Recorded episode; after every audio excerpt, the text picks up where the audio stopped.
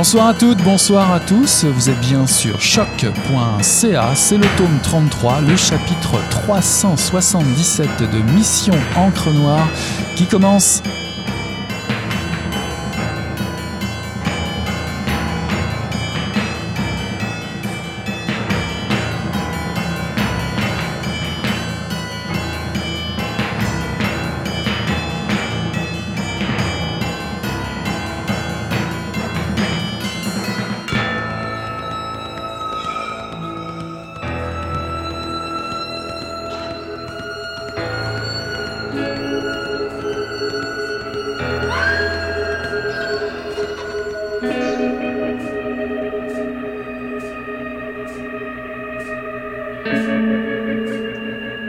À part le premier qui est né sur un banc, tous mes livres ont été écrits dans cette maison, sur ce vieux bureau qu'éclaire une lampe banquier à l'abat-jour bleu roi. L'esprit des lieux les habite et j'aime penser que tous ceux et celles dont les pieds ont fait grincer le plancher et dont les doigts ont effleuré les moulures de plâtre depuis 1895 mettent leur grain de sel dans mon travail et laissent leurs traces dans les pages que j'écris sous leur influence, même si je ne sais rien d'eux. Qui a choisi d'installer aux portes des poignées rondes décorées d'antiques navires anglais, des manowars, je crois?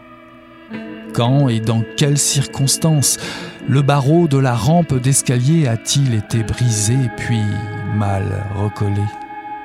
Qui a emporté la clé de la petite porte en métal qui ferme la cavité creusée à même le linteau de la cheminée Quelqu'un y a-t-il caché un secret que personne jamais ne découvrira?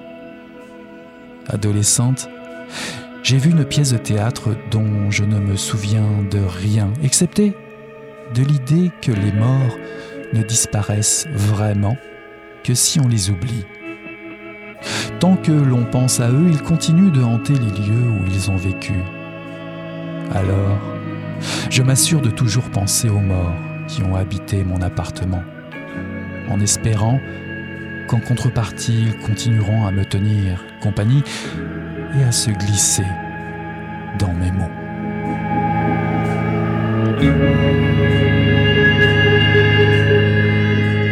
Bonsoir à toutes, bonsoir à tous. Ceci est un extrait de Prendre lieu de Karine Légeron, paru en 2022 aux éditions Leméac. Les mains qui courent sur le bois sec et gris, fatiguées de vent, de soleil et de sel de la mer, pourraient aussi bien appartenir à Kelly Gleflock, à la veuve du capitaine Hugues Talbot Burgoyne, ou bien encore à ce fils venu accompagner son père pour disperser les cendres d'un grand-père basque disparu trop tôt car voilà, Yel arrive au bout du bout en deuil, en pleurs, au même endroit, au Cabo Fistera. Dans cette terre d'Espagne nommée la Costa da Morte, sur la côte galicienne avec son rivage exposé directement à l'océan, là où commence le royaume des morts. Il suffirait, dit-on, de poser son front sur un rocher pour entendre les voix des nombreux naufragés. Les époques, les identités, les personnages s'agglomèrent et s'entrelacent en autant de masques derrière lesquels se dissimulent les sentiments de l'autrice. De la même manière, Kelly Gleflock traverse ce recueil à la recherche de voix du passé, pour les retrouver ou bien les chasser. Elle ne sait plus très bien. En Galice ou ailleurs, elle écrit sous influence, celle des gens et des lieux, surtout des lieux qui se glissent dans ses mots ceux de l'enfance, des paysages marins, ceux qui inspirent, à Montréal, un homme ou une femme du carré Saint-Louis, ceux qu'on laisse derrière soi, malgré nous, une maison familiale, un ancien amant.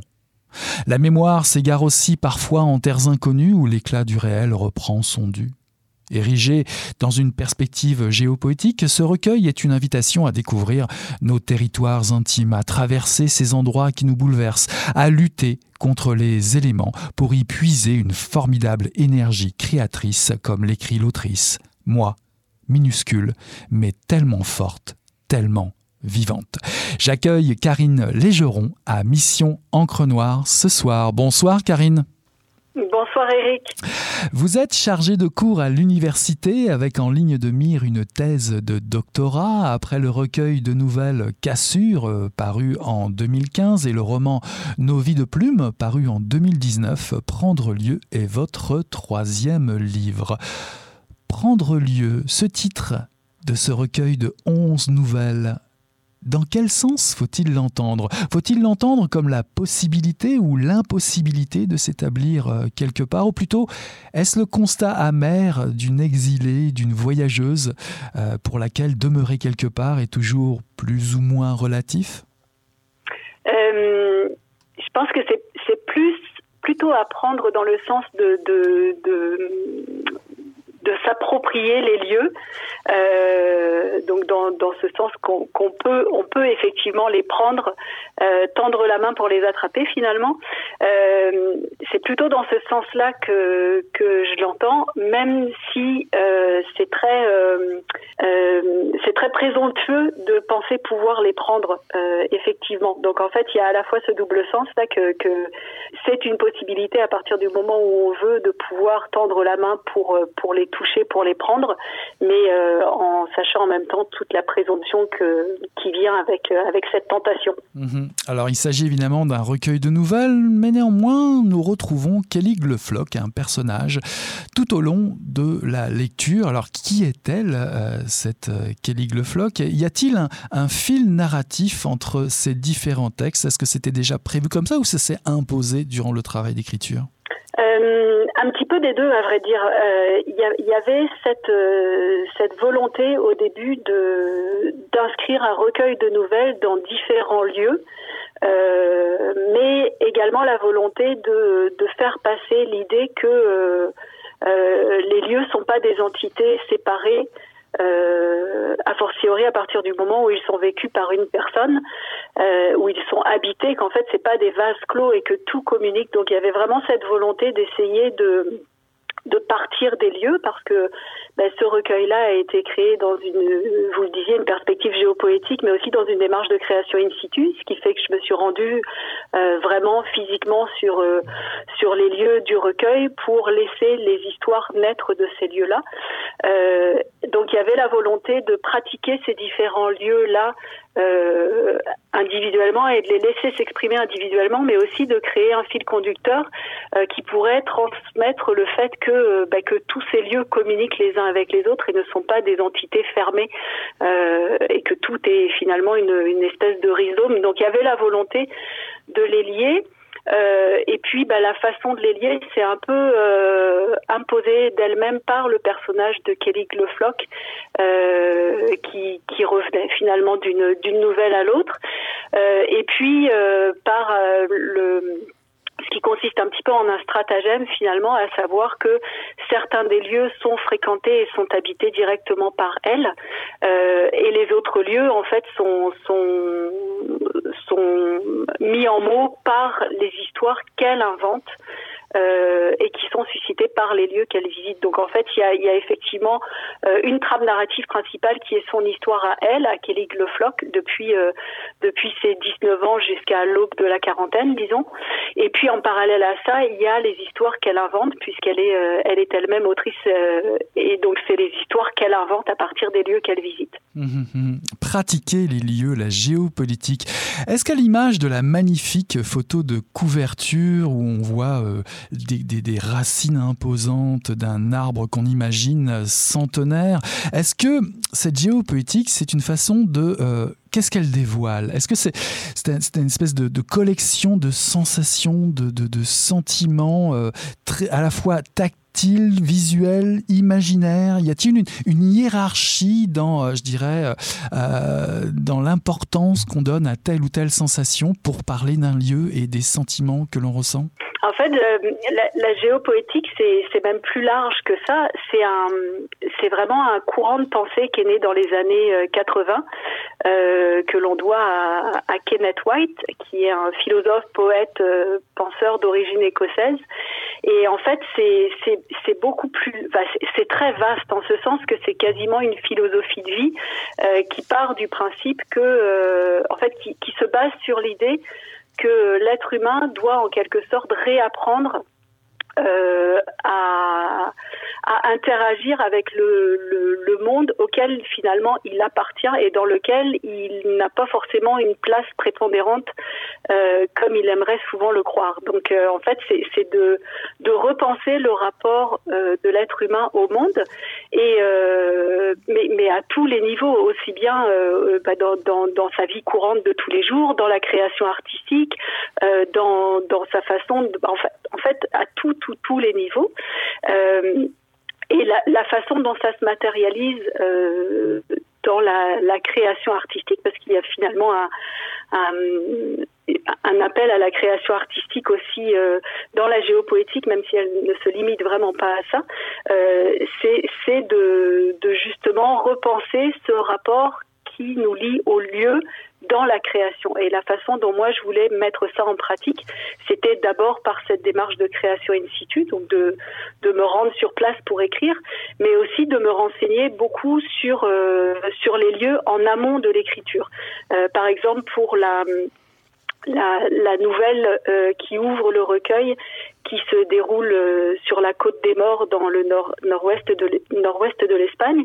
Euh, ben, je me suis renseignée sur euh, sur l'histoire de cette côte-là, donc euh, effectivement sur les naufrages, sur euh, euh l'historique des, pêcheurs de Congres qui faisaient sécher leurs poissons sur la côte, etc. Sur évidemment le, les pèlerins et les pèlerinages de Saint-Jacques de Compostelle qui se terminent à cet endroit-là, tout l'héritage celte aussi de la place. Donc il y a vraiment cette volonté à la fois de vivre les sensations sur le moment et de se laisser imprégner par toutes les sensations quand on fréquente Alors Kelly va retourner euh, sur son lieu de, naissance à Kerevened en, en Bretagne?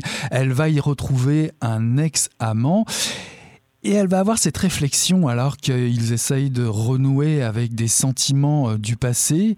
Euh, elle va avoir ce sentiment que son amant tente de la ramener là où le passé serait le présent, là où tout serait comme avant, pour vous citer. Y a-t-il pas là une forme de paradoxe justement quand vous parlez de rapport au lieu ou rapport à l'imaginaire? Peut-on s'engager dans la vie au présent? A-t-on une prise sur le passé? Y a-t-il une incidence de ce passé vers, vers ce présent justement? Euh, en fait, Kelly, elle, elle, elle, aimerait, euh, elle aimerait être capable de retrouver ce passé finalement. Elle aimerait, euh, elle aimerait que tout soit comme avant, euh, que que rien n'est changé parce qu'elle a quitté son lieu d'enfance dans des conditions assez euh, assez dramatiques. Elle l'a fui. Et donc euh, elle euh, en, en, retournant sur euh, sur ces lieux 20 ans plus tard, elle aimerait finalement euh, être en mesure de retrouver tout ce qu'elle a perdu. Et, euh, et y compris cet ancien amant Antoine.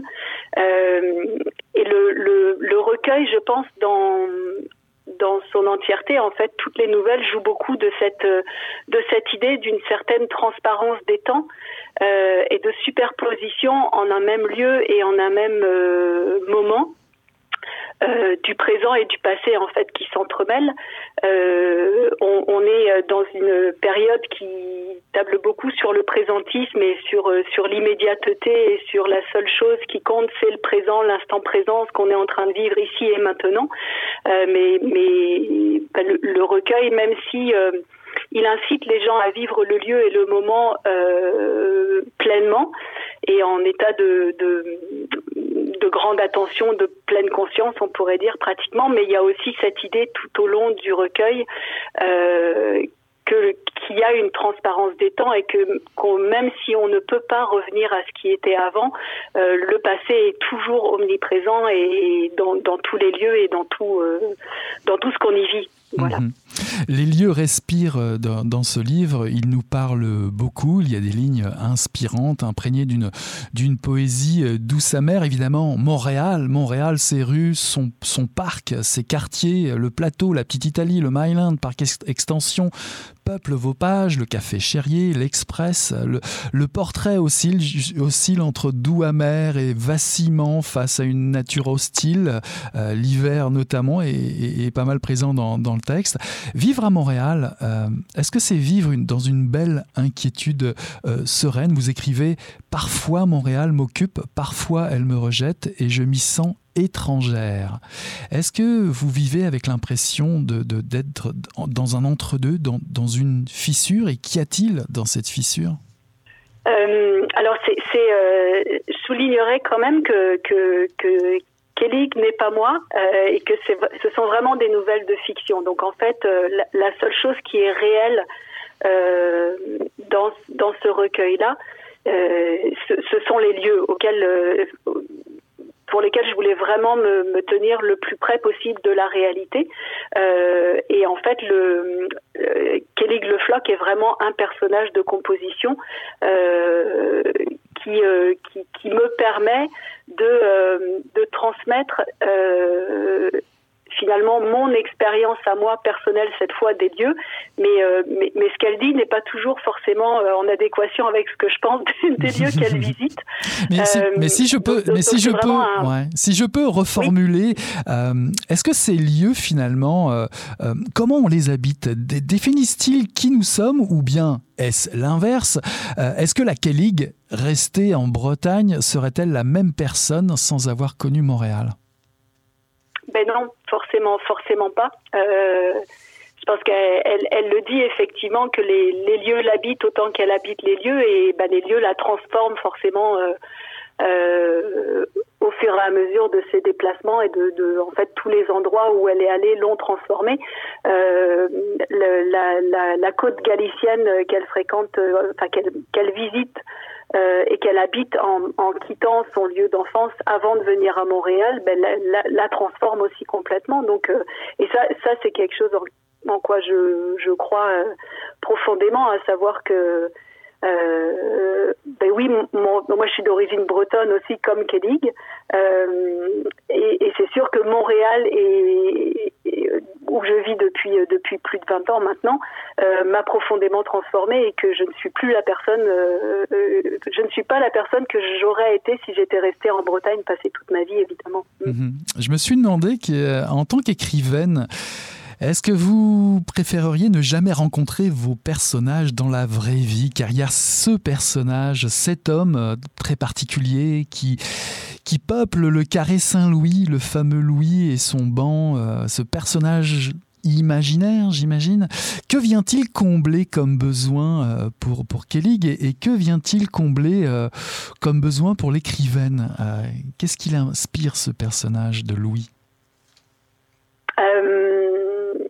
Ben, Louis, Louis ce, peintre, donc euh, Kelly habite euh, une maison, un appartement en fait, euh, qui donne sur le carré Saint-Louis et elle, elle tente d'y écrire dans son bureau euh, face au parc. Et, et, tous les matins, son rituel consiste à regarder par la fenêtre en fumant des cigarettes et à observer cet homme qui, euh, qui est là inlassablement tous les matins, qu'elle a surnommé Louis parce que bah, il est au carré Saint-Louis, donc elle l'a nommé Louis, ce qui s'avère ne pas être du tout son nom.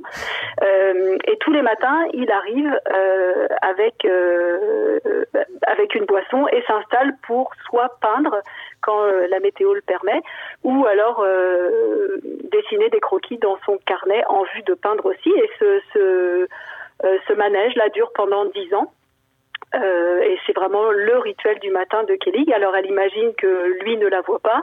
Elle n'a jamais vu ses tableaux et surtout elle ne veut pas voir ses tableaux parce que ça lui permet d'imaginer tout ce que cet homme peut être et tout ce que cet homme euh, peint peut être. Euh, et puis un jour, euh, Louis disparaît en fait ne se présente plus en, à ce que elle considère un rendez-vous et en fait euh, elle elle part à sa recherche dans Montréal. Alors pour pour l'écrivaine, c'est la possibilité de faire se déplacer euh, Kelly dans différents lieux, de lui faire mener une, une enquête finalement, euh, de traverser les saisons aussi parce que bah, finalement elle, elle arpente euh, Montréal dans les quatre saisons pour euh, essayer de retrouver Louis et finalement elle le retrouve et c'est sur ces, ces, ces retrouvailles qui n'ont pas vraiment lieu finalement euh, que se termine le recueil.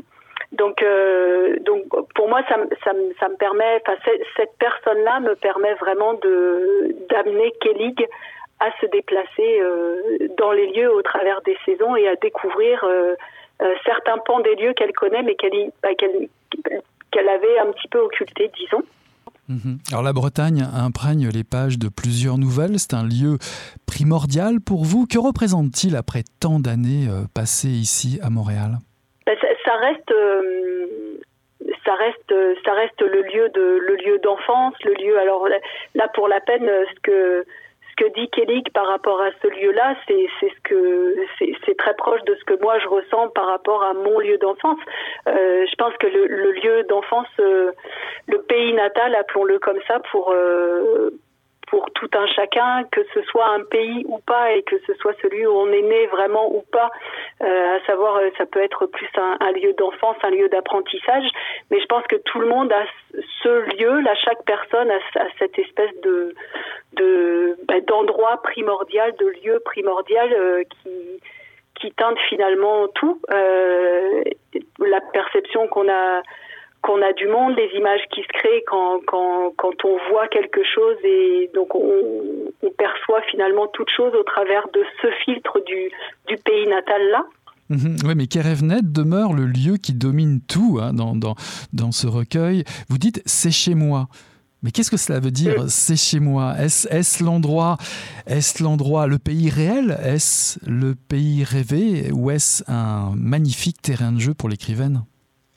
Un petit peu un petit peu de tout ça en fait c'est parce que a, fortiori parce que quand donc elle, elle parle de Kerevnet qui est euh, euh, qui est un, lieu et qui est plus particulièrement une maison euh, mais, mais en fait, elle n'y retourne jamais dans, dans cette maison, dans toute. Euh, elle s'en approche, elle a du mal à s'en approcher, mais elle finit par s'en approcher.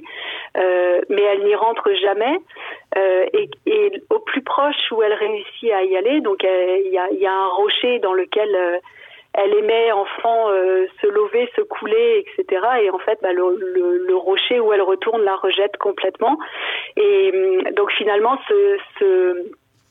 bah, ça symbolise aussi le fait que ce lieu euh, d'enfance pour elle, qui serait son chez elle, son son chez moi euh, n'est finalement plus vraiment accessible, elle n'arrive plus à y retourner, mais n'empêche que ça continue et ça reste et ça sera toujours euh, ce chez moi auquel elle n'arrive plus dans lequel elle n'arrive plus à habiter finalement. Et c'est aussi un terrain de jeu effectivement pour euh, pour l'écrivaine parce que ça permet de euh, bah de, de, de, alors déjà de jouer avec cette transparence des temps là dont je parlais tout à l'heure, et puis et puis de, de, de s'adonner à tout, enfin de laisser aller son imaginaire et de s'adonner à plein de, de, de, fantasmes par rapport à ce lieu originel, inaccessible, etc. Euh, sachant que ben, elle peut bien en imaginer ce qu'elle veut, puisque de toute façon elle, s'y confronte jamais, donc euh, donc elle, euh, ça, ça, ça, laisse la porte grande ouverte. Euh, à, à, tous les fantasmes, à toutes les possibilités, à un imaginaire euh, débridé puisqu'il ne sera jamais confronté au réel. Mmh. Et mais je me suis même demandé si Kerevenet ne, prenait pas des airs de maison fantôme, comme si quelque part une partie de ce recueil était euh, dédiée à faire une espèce de deuil impossible de ce lieu qui serait le, lieu de l'enfance. Oui, probablement. Puis c'est étant donné les circonstances. Euh, qui entoure le, le la, la, fuite de, de Kelly de ce lieu-là. Euh, c'est c'est le deuil de, du lieu, mais qui symbolise aussi forcément le deuil de ses parents qu'elle n'arrive pas à faire, euh, avec euh, bah, aussi l'image de cette de cette ria donc euh, qui coule devant la maison, qui est une, rivière d'eau de mer et qui monte et qui descend comme euh, bah, au, gré des marées. Donc euh, c'est une rivière mais qui coule dans les deux sens finalement.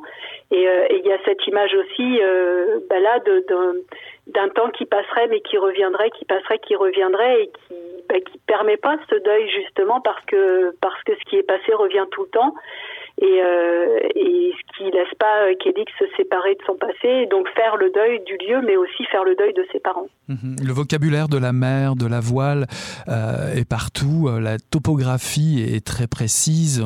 On évolue de Belle-Île à Saint-Cadeau, Loco-Almindon, Cardonis, les Glénans. Je me suis demandé, avez-vous le pied marin? Est-ce que vous faites de la voile? Tellement c'est présent dans le texte. euh, oui, c'est là où, par exemple, ce serait une, illustration parfaite de ce dont on parlait tout à l'heure, à savoir le paysage fondateur et qui, teinte tout et qui va jusqu'à teinter mon écriture. C'est que j'ai grandi au bord de la mer, j'ai grandi dans cet univers marin.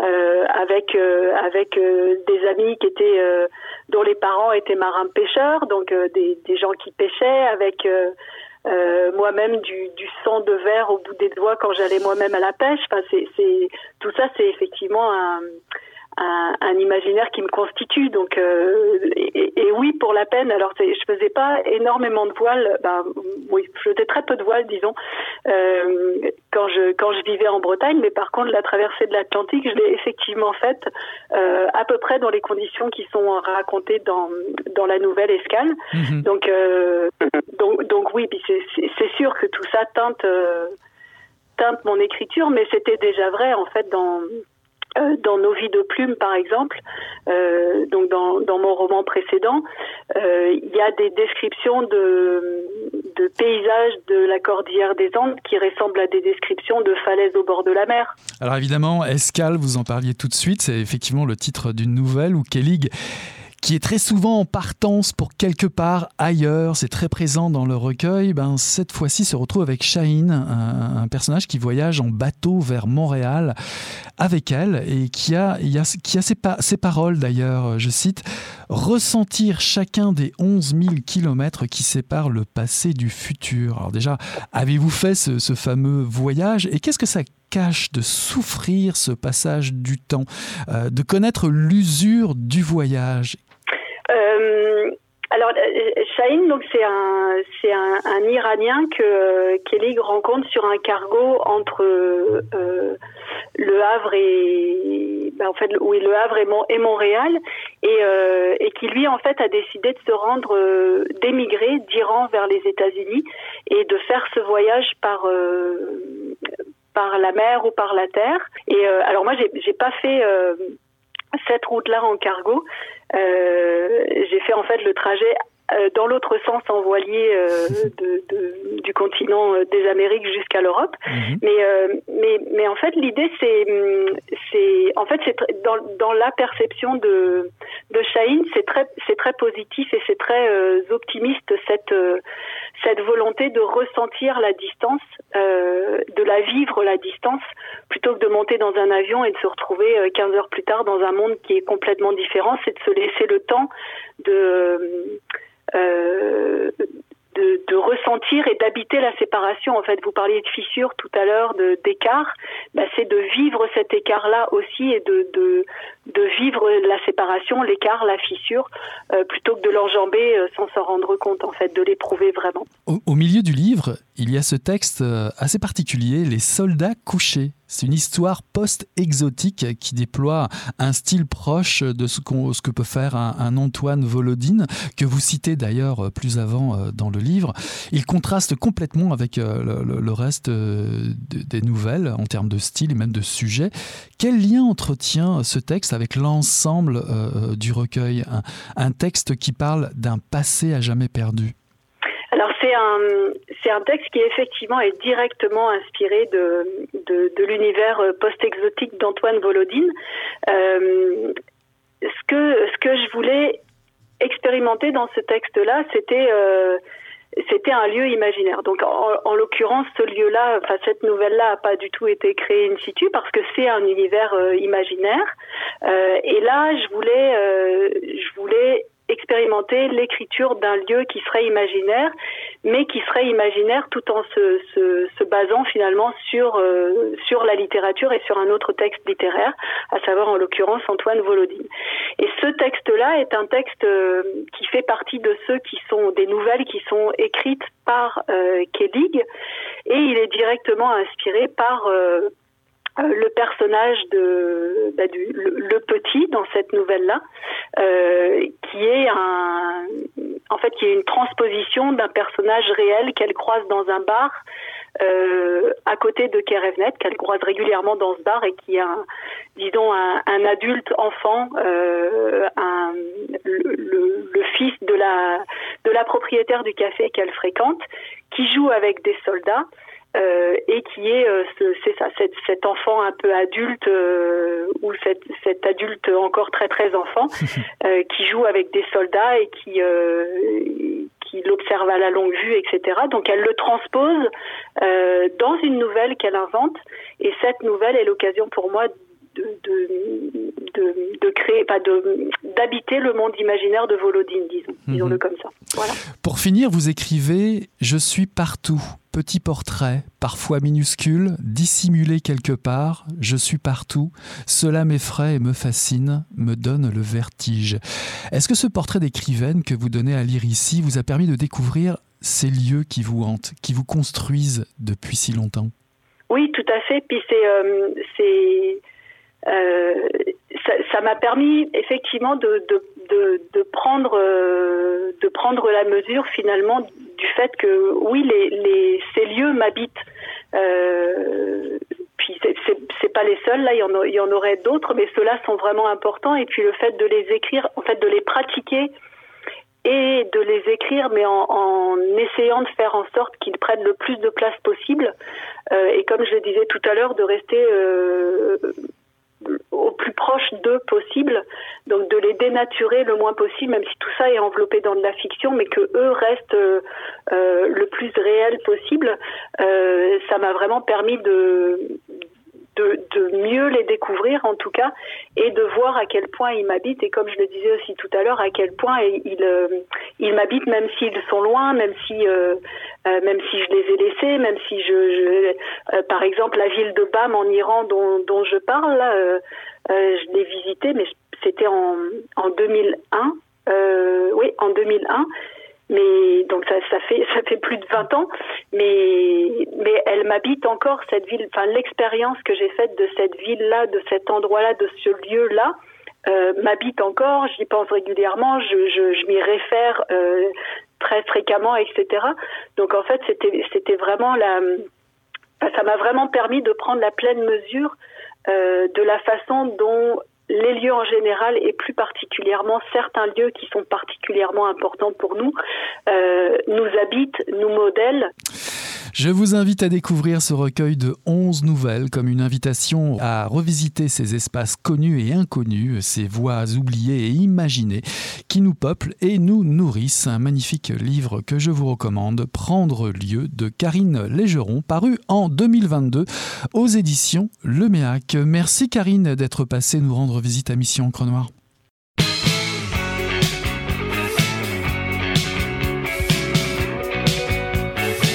En effet, dans notre imaginaire, les débris se rangent derrière la banalité des jours ou au contraire attestent la gravité d'un événement catastrophique. Dans les deux cas, ils sont la conséquence de ce qui advient. Ils se détachent de la trame de l'existence, nous forcent à les regarder dans les yeux malgré le danger d'en être médusés. Les débris sont par définition des fragments inutilisables et dont l'inutilité même nous fige. Ils occupent le temps de la finalité, incarnent le dernier visage de toute chose et ainsi ne sont pas propices au devenir. La ruine est ce qui retourne à l'état sauvage, à sa dévoration. Or, rien ne résiste davantage qu'une ruine, matière indestructible, inépuisable, plastique. Son caractère éphémère et durable lui octroie un statut paradoxal, à la jonction du désordre et de l'ordre, entre le passé et l'avenir, entre ce qui se termine et ce qui débute. La ruine siège au milieu des traversées, devant ce qui s'ouvre.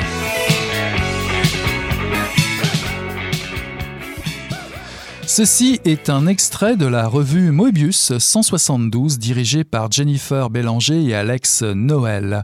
Il faut que tu ruines tout est la citation thème de ce nouveau numéro. Elle est tirée de L'amour à peu près de Dionne Brand, traduction de Nicole Côté, paru en 2017 aux éditions Triptyque.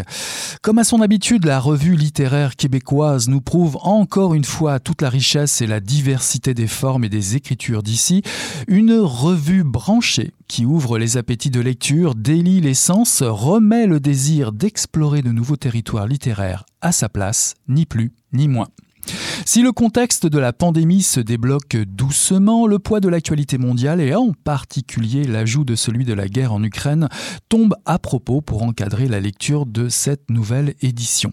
Il n'en demeure pas moins que les imaginaires des autoristes regroupés dans ce numéro 172 attestent de la gravité d'un monde qui part à volo ou témoignent des ruines qui érodent leur quotidien. Que trouve-t-on au milieu des décombres? Comment survivre aux violences qui nous assaillent encore au présent? Comment réinventer les liens familiaux ou amoureux sur une terre dévastée? Écrire sur les ruines, c'est penser à l'après. C'est aussi faire éclater les cadres établis, comme faire grandir en soi l'insurrection nécessaire pour pasticher Rachel l'amoureux, présente dans ce numéro. J'ai le plaisir d'accueillir ce soir à Mission Encre Noire Jennifer Bélanger et Alex Noël. Bonsoir à tous les deux. Bonsoir Eric. Bonsoir Eric. Eh ben, tout d'abord, tout d'abord, commençons par le début. Félicitations à, vous deux pour faire partie du nouveau comité de lecture des éditions Triptyque avec à la barre Nicolas Dawson. J'ai bien hâte et nous avons bien hâte de connaître les nouveaux projets qui vont naître de cette collaboration. Alors Jennifer, vous êtes écrivaine et étudiante au doctorat en études littéraires avec concentration en études féministes à l'UCAM. Votre premier roman Menthol est paru aux éditions Héliotrope en 2020. On peut lire vos textes dans les revues Moebius, Zing, Muse Medusa et Françoise Stéréo ainsi que dans le collectif Pauvreté paru chez Triptyque en 2020 et dirigé par Stéphanie Roussel qui a été présentée sur cette antenne à Mission Encre Noire ainsi que Self Care par chez Hamac en 2021 et dirigé par Nicolas Dawson. Alex, euh, vous êtes stagiaire post-doctoral à l'UDM. Vous consacrez un projet de recherche-création à la saisie de la mémoire queer par le biais du reportage littéraire. Vous avez publié plusieurs textes en revue et au sein de collectifs, principalement des poèmes, des reportages littéraires et des débris de romans. Dans le liminaire, il est dit, je cite, Ruiné et vertigineux, c'est aller vers l'échec, dans une volonté active ou passive de transformation. Ce n'est qu'après l'effondrement que l'on peut revenir vers les ruines pour les visiter par l'écriture. Tout ceci renvoie évidemment à la citation Thème, il faut que tu ruines tout. De quelle nature a été ce défi, ce geste funeste d'écriture? Est-ce qu'il visait la création, l'expression de soi? Se créer une identité, quels étaient, le, je dirais, les, les, objectifs que vous aviez en tête? Ce qu'on aimait avec cette citation-là, c'était vraiment euh, sa charge qui était à la fois poétique, euh, politique aussi. Donc, on voulait vraiment euh, examiner ces deux versants-là, les faire dialoguer ensemble. Puis justement, c'était autant d'explorer euh, ce que peuvent les ruines à la fois dans l'écriture même, mais aussi dans, dans son sujet. Donc, on voulait observer les mouvements des ruines qui, sont autant des secousses, mais aussi des, temps d'arrêt. Euh, voilà. La citation nous permettait aussi de creuser un double sens qui allait à la fois du côté du reproche, il faut que tu ruines tout, mais aussi de l'appel au saccage. Fait que la citation peut être entendue d'un sens comme de l'autre. Ça a donné lieu à des textes assez diversifiés pour cette raison-là. Fait que ça, c'est vraiment un objectif qu'on avait. Puis aussi, ben, on a, on a réfléchi le numéro alors qu'on était en pleine pandémie. Puis euh, l'univers de la ruine nous semblait convenir, étant donné que à, des grandes périodes de bouleversements sociaux, euh, la ruine fait toujours une réapparition dans les esthétiques littéraires. C'est comme c'est le cas au, lendemain, par exemple, de la, de la Révolution française avec l'esthétique euh, romantique qui a beaucoup investi les ruines. C'est comme si la ruine avait euh, un, un, potentiel de, de dialogue littéraire aussi avec la réalité qui nous plaisait. Alors, comment avez-vous vécu euh, cette expérience de diriger euh, ce numéro, enfin en tout cas un numéro de, de Moebius? J'imagine que vous étiez fébrile, euh, il y avait de l'excitation dans, dans, dans l'air. Quels critères avez-vous privilégié dans votre sélection de ces 13 textes? Oui, eh ben, il y avait une fébrilité, il y avait aussi une curiosité à voir comment les gens ont pu se réapproprier justement cette situation-là. je pense qu'on a privilégié des textes qui étaient capables de retourner les ruines dans tous les sens, c'est-à-dire d'investir autant euh, leur potentiel justement de, ce qui vient après la destruction, mais aussi ce qui est en amont, ce qui mène euh, aux ruines. Donc, on voulait euh, sélectionner des textes qui étaient complexes, nuancés et qui, qui, qui, exploraient la ruine dans, dans toutes ses facettes. Puis je pense qu'on fait... en fait, il y a eu quelques pas de désaccord, mais en fait, ça a été agréable de voir. tant mieux, tant mieux, tant mieux, tant mieux. On n'avait pas sélectionné les mêmes textes, puis ça a suscité des discussions vraiment euh, riches et justement qui nous ont permis de, de, bouger de nos postures un peu, puis de se décentrer. Puis je pense que c'est ça qui a rendu l'exercice d'autant plus agréable, c'est qu'on partait pas nécessairement du même regard. Mm Oui, exactement. Puis ça vient aussi relativiser un peu ce choix-là. Parce que moi et Jennifer, quand on s'est lancé dans le numéro ensemble, on ne se connaissait pas encore. On était tous les deux nouveaux à Mobius. On s'était euh, jamais vraiment rencontrés. Puis, tu sais, on, on s'est tout de suite bien entendu. On était d'accord sur tout. Euh, on a eu beaucoup de plaisir à faire le numéro. Tu sais, on, on n'avait jamais de désaccord. En fait, on était tout allait très très bien. On était d'accord sur tout. Puis au moment euh, de se révéler nos textes préférés. On n'avait aucun texte qui était le même. ça, Alors, ça... ça, a été tellement drôle parce que, euh, étant donné, comme je te disais, qu'on s'entendait bien surtout sur la citation thème, c'est tout, tout, tout, tout, tout, tout. C'est comme si on pensait qu'on allait avoir presque la même sélection et euh, on n'avait pas du tout les mêmes textes. Et quand on regardait les textes que l'autre avait choisis, on les, on, on les trouvait aussi vraiment intéressants. Mais tu sais, ça, ça montre vraiment à quel point c'est important de travailler en duo aussi mhm. parce que on a reçu 150 textes, on peut en publier 12. tu comprendras qu'il y en a beaucoup plus que 12 bah sur les 150 qui sont publiables, qui sont intéressants. Mhm. Donc d'avoir le regard de l'autre qui a peut-être euh, vu un texte qui est une grande beauté et qui nous, nous, nous a échappé parce que c'était, je sais pas, le 30e qu'on lisait dans la journée, tu sais euh, aide beaucoup. Fait que ça, c'est une expérience que je trouve assez révélatrice du travail en duo que, que j'aimais bien. Alors évidemment, commençons par le commencement. c'est de tradition euh, dans chaque numéro de Moebius. Wanessa Younsi est l'écrivaine en résidence qui présente son dernier euh, des quatre textes proposés euh, au cours de, de, de son séjour à Moebius. Elle offre un magnifique hommage à une collègue psychiatre et un regard inédit sur le monde médical. Et puis, et puis n'oublions pas de parler évidemment de la super couverture. À chaque fois, je dis la même chose, mais celle-là est fantastique. Euh, de l'artiste en résidence Awa Bandmana. Euh, avez-vous avez-vous eu à choisir entre plusieurs couvertures ou plusieurs choix de texte euh, pour ces deux artistes? Non. Heureusement, parce que j'aurais beaucoup de difficultés à choisir entre plusieurs couvertures de Awa, parce qu'elles sont toutes plus magnifiques les unes que les autres. Mais nos artistes en résidence, autant l'écrivaine en résidence que l'artiste en art visuel en, en, résidence ont simplement un mandat de nous fournir quatre textes puis quatre couvertures. Euh, puis euh, donc le texte de Vanessa Yundi a été le dernier, puis celui de Awa aussi était le dernier pour euh, pour ce numéro-là. Et il y a comme une, je peux dire une, une séquence qui se crée entre les quatre couvertures qu'elle a fait dans le cadre du numéro. Puis c'est très beau quand on les regarde aussi les quatre une à la suite de l'autre. Mais moi puis Jennifer, on, mm-hmm. on était aux anges. On n'aurait pas pu rêver d'une plus belle couverture pour notre premier numéro. Là. Il est absolument magnifique. C'est peut-être un peu difficile de le décrire à la radio. Je crois que les gens devraient euh, aller voir pour se faire une idée. Mais il y a comme un personnage comme ça sur fond rose qui regarde euh, vers un peu le futur. Il y a plein de petits yeux, de petits éléments qui sont collés sur l'image, mais c'est vraiment d'une grande beauté. Mhm. Ben justement, je vous propose de rentrer dans les corps des textes, euh, plus précisément. Euh, euh, il est question de pourriture dans un premier texte de Charlotte Moffet. C'est la pelure du fruit oublié dans son panier, les sourires renversés de la mère et ces mots qui tachent la mémoire, la ruine comme ce poids apporté au cours d'une vie, une plaie ouverte sur l'enfance. L'écriture permet-elle d'éviter de devenir ce que je ne veux pas être sans, sans y laisser des plumes? Je crois qu'effectivement, l'écriture chez euh, Charlotte Moffett va permettre d'éviter de devenir ce que le geste tête à suivre. Mais peut-être que l'écriture, en échappant à la narratrice, c'est-à-dire que c'est pas quelque chose qui est facilement accessible. Il y a un essoufflement à courir après l'écriture. C'est vraiment une course. Puis on, la narratrice va remâcher les mots aussi, puis dire qu'il n'y a pas de page blanche euh, sur, laquelle repartir à neuf. Mais peut-être que quand même l'écriture permet de tracer d'autres possibles, ou du moins de laisser tomber les réparations euh, qui seraient longues et coûteuses.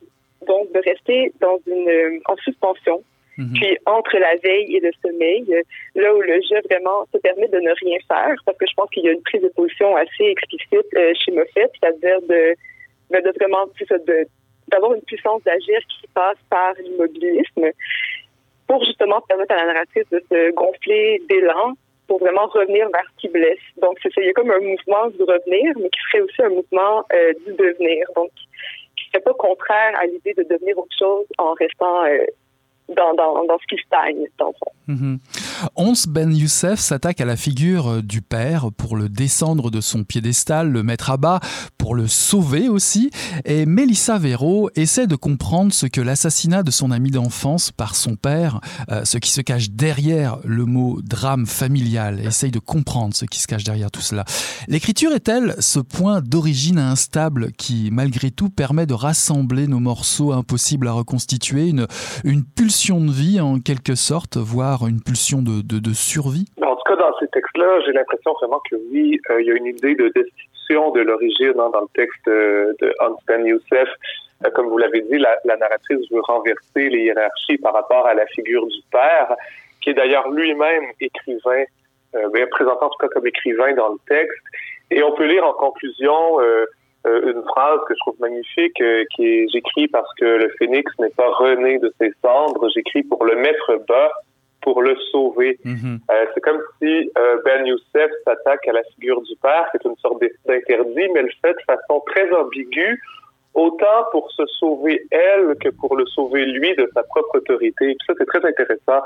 Euh, Mélissa Véro, elle livre un témoignage euh, qui, est, qui, est, non fictif, hein, qui est réel, en hommage à, à son amie d'enfance, Moira Fortin, qui a été tuée par son père. Puis l'origine est ici peut-être euh, encore une fois euh, près de la hantise d'un cauchemar, euh, d'un trauma qui est peut-être plus situé. Puis on est moins dans l'idée par contre de renverser l'autorité comme chez Ben Youssef que dans celle de payer son tribut à la mémoire d'une amie. C'est la narratrice est adulte, mais ce qui est intéressant puis en même temps très troublant, c'est comme si elle n'était adulte que de l'extérieur, qu'en apparence, qu'à l'intérieur, elle était demeurée euh, une enfant, qu'elle avait toujours été coincée à cet âge-là de sa vie euh, où euh, avait eu lieu le drame. Mm-hmm. Puis elle dit d'ailleurs qu'elle est demeurée immobile, figée là, à essayer de comprendre ce qui a pu se produire. Puis on sent cette ambivalence, ce paradoxe-là, tout au long du texte dans le ton employé. Donc, dans le premier cas, on veut ruiner la, la statue que la société érige à la figure du père, mais dans le deuxième, on a comme une narratrice qui est prisonnière des ruines, qui est encore sous le choc. Donc, il y a une question de l'origine, mais encore une fois, on a, on a deux, euh, deux variations assez différentes alors il faut parfois revisiter les faits en face, euh, comme le font euh, par exemple Gabriel ou Foch, pardon, euh, car, dit-elle, rien ne protège de saisissement. Il faut trouver cette lumière dans la nuit noire où l'on va se brûler comme des insectes aveugles, ou encore comme Alice Rivard qui veut reprendre l'histoire avec un gun sur la tempe pour pouvoir poser toutes les questions du monde sans avoir peur de rien ni personne. L'écriture de soi comme reflet de l'histoire des autres. Est-ce que cela vous a parlé au moment de choisir ces textes? Oui, ben, c'est vraiment une bonne question qui permet d'ouvrir le propos des textes. Euh, ce reflet-là, je me suis demandé quelle forme il pouvait prendre. Puis je crois que c'est un reflet qui est tellement lumineux qu'il rend aveugle. Puis je me suis aussi demandé si le, terme reflet correspondait réellement à l'intention des autrices, euh, parce qu'il y a des miroirs qui se brisent chez Alice, il y a des verres cassés chez Gabriel, puis les deux textes vont revendiquer, je crois, plusieurs réels à la fois, plusieurs vérités, comme une espèce de prisme qu'on peut dépasser, puis qui fait surgir plusieurs images. Euh, chez euh, Alice, il y a particulièrement un mécanisme de la reprise, de la variation, du décalage. Donc, on reste toujours dans cet aveuglement-là, dont vont d'ailleurs témoigner l'image des insectes qui vont se brûler dans la nuit cette espèce de danse-là autour du mhm. lampadaire. Mhm. Puis, euh, je crois vraiment que les deux textes ont comme prémisse que tout est déjà écrit, puis qu'à partir de là, dans ce qui est figé, car fini, euh, les autoristes vont défaire, refaire, euh, vont remonter le fil tout en le brisant, en le divisant, un peu comme, j'imaginais les boutures d'une plante qu'on va remettre en terre puis qui va pousser. J'ai vraiment l'impression que les autrices vont s'enraciner davantage euh, à chaque fois qu'elles vont reprendre le récit pour le dépasser ailleurs. Mhm. Mathilde Vallière revisite une rupture amoureuse pour mieux en comprendre les non-dits. Elle utilise l'œuvre de David Lynch comme grille d'analyse on ne peut pas sauver les Laura Palmer de ce monde. Virginie Savard dépose une bombe dans nos ruines pour que l'on arrête d'espérer rafistoler euh, nos désirs. Et enfin, Martine Boutillier habite sa rage depuis qu'elle n'est plus seule dans son corps. Une main tendue lui permet de revenir au monde. L'écriture permet-elle aussi d'ouvrir le dialogue impossible avec l'autre, toujours, toujours absent finalement. Est-ce que tendre les débris vers l'autre peut être entendu comme un appel au dialogue? Hmm, C'est une très bonne question. Euh, dans le texte de Mathilde Vallière, euh, qui s'intitule Lettre à un fan de Firewall With Me, on a effectivement une sorte de dialogue, mais qui se crée un peu par procuration. La narratrice revient sur une rupture amoureuse, mais dans sa lettre, euh, elle analyse la rupture à travers les films de David Lynch. J'ai l'impression que le dialogue se fait euh, avec les films, euh, puis c'est là que s'installe une sorte de, de, réciprocité. Quand il parle de Lynch, par exemple, elle dit toujours quelque chose de la relation, mais on a aussi l'impression, c'est ce qui est très habile, que dans les passages où elle parle directement de la relation, elle, nous renseigne aussi sur l'œuvre de, de Lynch. C'est très intéressant. Donc, elle fait elle fait dévier le dialogue, non pas euh, de, de l'amoureuse euh, euh éplorée à, à, son ancien amoureux, mais euh, de l'amoureuse au film. C'est vraiment très, très intéressant. Dans le texte de Martine Boutillier, déjà, euh, on est peut-être un peu moins dans le dialogue que dans une volonté de justifier un geste, celui de la narratrice qui abandonne son, son mari et son enfant, un geste qui qui est réprouvé par la société. Et la narratrice, elle brise le monde qui la contient, elle s'émancipe, mais comme, comme l'indique le titre du texte qui s'intitule la, déchirure, euh, ça se fait pas non plus sans laisser quelques ruines derrière elle. Et ce qui est troublant à la fin, c'est que ces ruines-là la rattrapent dans la direction où, elle croyait euh, les fuir. Comme si elle avait voulu être dans le monologue, mais qu'on la ramenait dans une sorte de, de dialogue ou de rencontre forcée euh, à la fin. Mm-hmm. Chez, Virginie, chez Virginie euh, elle signe une suite euh, poétique intitulée euh, Vestige. Ben, il y a le constat que le dialogue ne pourra pas être réparé. La poète se dit, je la cite là, une, pouponnière pour la détresse. Puis à la fois ce nous dans le poème, mais le nous est décrit comme un échec retentissant, mais à venir. Elle dit, nous serons un échec il y a comme moins la ce qui est particulier, c'est qu'il y a moins la crainte d'un échec, hein, comme on peut avoir chez Mathilde Vallière euh, à, posteriori à propos de la lettre de rupture amoureuse, que le désir d'un échec total retentissant pour en finir avec les, ruines de la relation. On a un peu l'impression que c'est elle qui met fin au dialogue, ou en tout cas aux ruines qui, qui retenait encore à l'autre. Puis elle affirme euh, euh, je trouve ça très beau. D'ailleurs, ce, ces, trois vers-là, elle dit J'ai déposé une bombe dans nos ruines pour que l'on arrête d'espérer rafistoler nos désirs. Alors, il y a comme cette volonté-là de, de mettre fin à, une sorte de dialogue qui s'éternise, qui s'étiole en, forme de ruine. Donc, c'est très intéressant comme question. Euh, et je crois que l'appel au dialogue est très ambivalent dans le numéro. Mhm. Parlant de bombes, Enfant roi dans la détresse, le texte de Rachel Lamoureux qui défie la grammaire et ses règles normatives pour déchirer le costume que le parent a déposé en nous. Il n'y a que la rupture radicale comme issue possible malgré les deuils, l'enfant anarchique et révolté déclare son insurrection. Pour accéder à soi, l'écriture se fait explosive, militante dans, dans ce texte, jusque dans sa forme, ses choix. Ce texte est un espace incroyable de liberté au péril de toute appartenance. Écrire, c'est aussi défier un ordre du monde, provoquer un choc moral, aller jouer dans les zones les plus sombres je crois qu'il y a le geste très explicite chez Rachel Amoureux d'écrire pour révéler qu'en fait une zone existe. Donc on est peut-être moins dans un désir de défier un ordre du monde que de dire qu'il en existe d'autres. Et quand cela, ce qu'on considère comme le seul ordre du monde, c'est pas un absolu, une finalité ou encore même sa qualité. Puis lorsqu'on lit en fait des récits qui vont remettre en question la famille et nous forcer à repenser ou à penser en fait sa violence, on a l'impression d'un choc moral, mais c'est un réel qui est là qui est peut-être pas vécu comme quelque chose qui dérange en fait autant par les narratrices que par les, lectrices qui vont lire le texte. Donc je pense que le texte de Rachel Amoureux va aborder euh, cette transmission-là qui est, euh, on peut dire, défectueuse ou du moins qui est difficile, euh, la socialisation des filles et la force que ça prend pour creuser des brèches, de s'échapper d'un point d'origine, pour faire advenir une constellation d'enfants du chaos, qui est une expression que j'affectionne particulièrement. Puis donc ce texte est moins dans la fin que dans une promesse de recommencement au cœur même de la mort imminente de la mère. Donc c'est ce qui est intéressant aussi, c'est ce, ce départ-là euh, en plein cœur d'une perte ou euh, en fait peut-être que la perte est la condition même pour faire euh, advenir d'autres choses. Mm-hmm. Puis elle, va demeurer dans la recherche d'une manière d'être ou de faire qui sont encore à inventer au-delà de, de toutes les lois.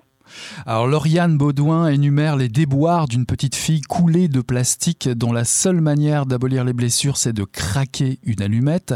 Patricia Hull explore des univers brisés, parsemés d'opérations, de soins médicaux, d'accidents de la route. Un rapport trouble s'établit avec les soignantes. Difficile de se laisser aller à des abandons quand on a vécu une pulsion de mort en accélérant dans un virage. Simon Henry redonne voix au corps violé, aux victimes violentée, la langue explose en fusion, se fragmente en tons pastel, en éclats de couleurs, comme l'acrylique, encre, jujube et mousse artificielle sur un carton, euh, sur carton reproduite dans le magazine. Alors, est-ce que écrire parfois peut mener vers des territoires monstrueux sans promesse de réparation, ce qui peut rebuter a priori est peut-être le seul moyen d'accéder à ce qui est refoulé, caché, non représenté euh, l'écriture menait à ce territoire ou est-ce que l'écriture émergeait de ce territoire? Parce que là, c'est un peu comme l'idée de... Étant donné qu'on se retrouve dans, quelque chose de traumatique, euh, c'est comme si la, euh, la nourriture, l'écriture s'en nourrissait. Donc, enfin sur lequel se termine le texte de Patricia prend différentes formes, mais on est toujours loin de l'impératif de calmer de ce qui fait désordre en soi. Puis c'est un peu, le, ce enfin-là était un peu le point de départ pour penser des textes qui euh, l'environnent dans le collectif. Euh, qui, à travers la tentative que ce texte-là entreprenne de retoucher à la vie dans ce qu'elle a de fragile et de terrible, quand tout accélère et que freiner ne change rien. Et euh, l'idée de retoucher à la vie, je crois que je voulais, euh, à partir des textes, le penser comme à la fois toucher de cœur. Et là, je crois que c'est une image qui est investie dans, dans la suite poétique de Simon, mais aussi euh, au niveau de retoucher la vie, c'est-à-dire de la réécrire. Donc, sans fait d'être dans ce mouvement-là qui est vers l'avant, qui dépasse l'écriture. Euh, puis c'est ça, donc vraiment de une volonté chez Lauriane de s'épurer, d'absorber cette eau des catastrophes qui n'était rien, une puissance à faire résister les feux et appeler d'autres commencements. Donc on est encore une fois dans cette volonté-là de laisser tout ce qui est une armure fabriquée de plastique ou tout ce qui rappelle la banlieue euh, de l'enfance, de l'adolescence, pour encore une fois se donner la possibilité d'émerger autrement euh, dans un futur adulte ailleurs. Oui, c'est ça. Et en fait, ce qui est très, très intéressant par rapport à votre question dans le texte de, de Patricia Hull, ah, c'est que vous, vous évoquiez qu'écrire peut mener vers des territoires monstrueux sans promesse de réparation, puis que ça ça permet peut-être même d'accéder à ce qui est refoulé, caché, non représenté. En fait, ce qui est intéressant chez Patricia, c'est que c'est la réparation qui permet d'accéder, on dirait, à ce qui est refoulé, caché, non représenté. Comme si on inversait un peu l'équation.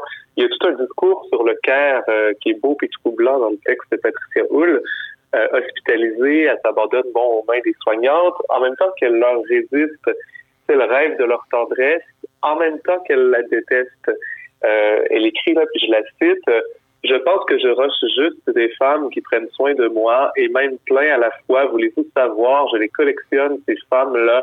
Nous avons juste une distance professionnelle entre nous, entre le soin et l'expertise détachée mais bienveillante. Je n'adopte qu'à moitié leurs propositions ou me laisse aller à des abandons méfiants. Et c'est très intéressant parce que c'est comme si ces femmes-là lui dévoilaient son propre désir de cœur refoulé, puis qu'elle se révoltait contre lui en le découvrant.